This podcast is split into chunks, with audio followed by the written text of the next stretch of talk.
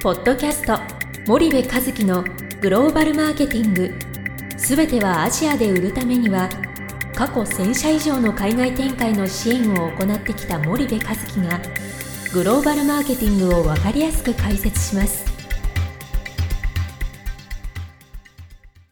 こんにちはナビゲーターの東忠夫です。こんにちは森部和樹です。森部和樹の新刊この一冊で全てがわかるグローバルマーケティングの基本が出版されましたぜひお近くの書店アマゾンでお求めください。じゃあ森部さんあの、はい。まあ、前回はあの、セミナーの件でうん。概略を話していただいたんですけども、はいはい。まあ、7つの法則を話しましたっていうところで終わってるんですが、まあ、7つ全部じゃなくてもいいんですけども、はいはい。どういう法則があるのかっていうのを、ちょっとリスナーの方にもうんうん。少し共有いただければなと思うんですけども、ああその失敗の法則じゃなくてそのな7つのその中小企業のグローバル展開でまあ、具体的に。具体的な7つのはい方法論ね、方法論の話をしました、ね。第3部でね、でね、えー、とちょっとごめんなさい順番が前後しちゃうかもしれないですけどね、一つがね大枠の流れで。大枠の流れとしてはね、えー、とまずその何年でいくらやりたいのか決めてくださいって話をしたんですよ。うん。なんかとにかく海外出ますみたいな、はでパートナーだどうだああだってことやるんですけど、うん。いわゆる方法論の話に先に入るんですよね、みんなね中小企業って。うん。うん。でもそうじゃなくて、えー何年でいくらやりたいのっていうのをちゃ最初に決めないとね方法論って大きく変わってくるわけですよ。はいはい。例えば5年で100億やりたいのと5年で10億やりたいのでやり方が全然変わってくると、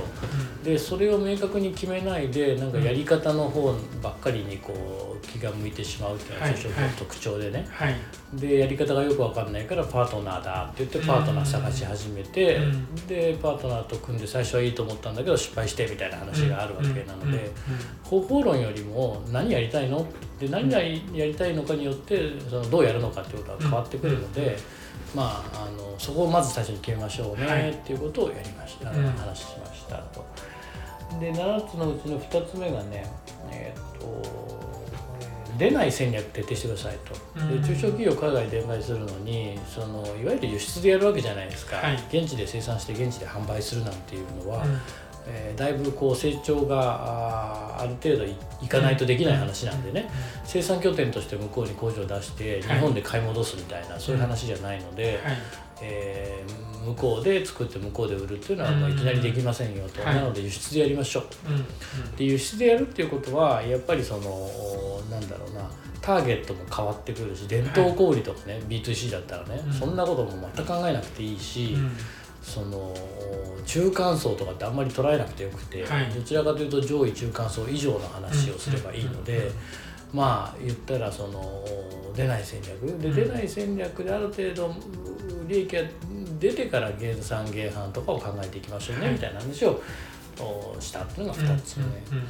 目。で中小企業3つ目はねえっ、とね出る国間違えちゃダメだよって話をしたんですよね。で当然アジア新興国というふうに捉えても、まあ、中国はもう新興国じゃないですけど、うんはい。先進国だけどもその出る国によって難易度って全然変わってくるじゃないですか、うんもちろん業種によっていろいろあるものの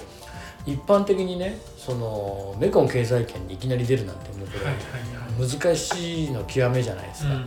インドに最初にいきなり出るとかね、うんうん。例えばタイも成功してないのにベトナムに出るとかね、はい。これもう順番間違っちゃってて、うん。でそうするとどの国があのいわゆる中小企業にとって優しくてどの国が難しいのかみたいなチャートを僕作ったんで、うん。そのチャートを紹介をして、うんこういう順番で難易度って上がっていきますよ、はいっていう話をさせてもらったんですよね。うん。3つ目ですよね。はい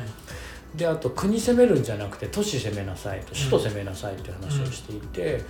えば GDP 見てもねインドネシアのジャカルタの DB GDP って1人当たり GDP って2万ドル1万9000ドルぐらいなんですよ、は一方で全土でいうと5000ドル弱ぐらいなんですね、でそうすると4倍違うわけじゃないですか、はい。所得がね。うん。で4倍所得が違うとやり方もターゲットも全然変わってくるので、うん。中小企業地方なんて攻めれないですよと。うん。タイであろうがフィリピンであろうがジャカルタだろうがベトナムだろうが首都を攻めてくださいと、こういう話をしてジャカルタなんてね首都の中の首都もっとこう限定すると4万ドルとかね1人当たりはい GDP いくわけですよ、うんだからあの国攻めるんじゃないよ都市攻めるんだよっていう話をしたのが4つ目かな、はい。で、えーっとあとね、えー誰とやるかよりも、え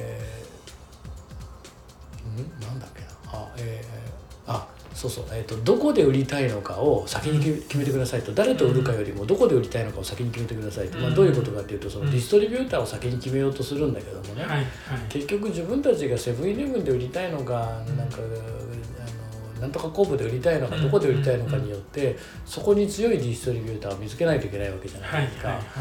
でとにかくなんかでかいところディストリビューターと付き合って売れるかどうか分かんないのをドキドキしながら待つみたいなね、うん、こんな不毛な話ないので、はい、基本的にはどこで売りたいの？どこで売るべきなの？ってことを最初に設定してじゃあそこに売れるのは誰なの？っていうことを、まあ、次に決めるっていうことが重要ですよっていう話を5つ目にしたのかな。はいはいはい、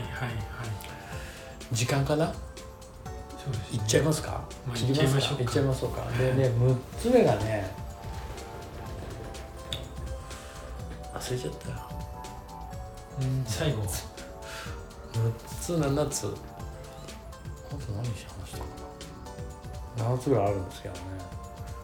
まあでもそういう流れで、まあ、具体化をしていくことが結構重要で、うん、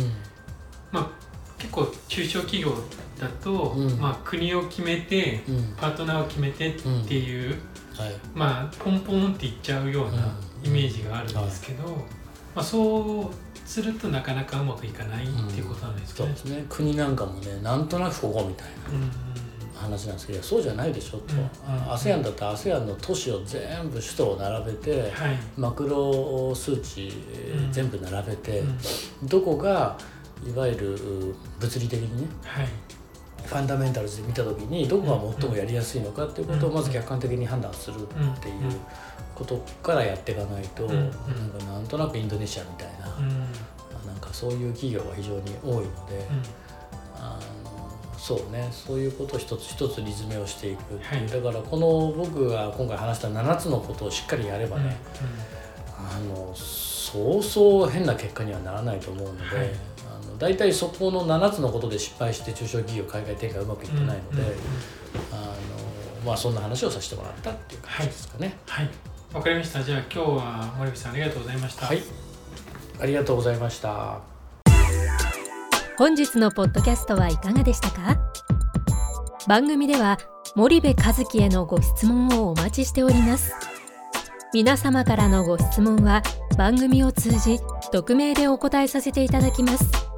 podcast アットマーク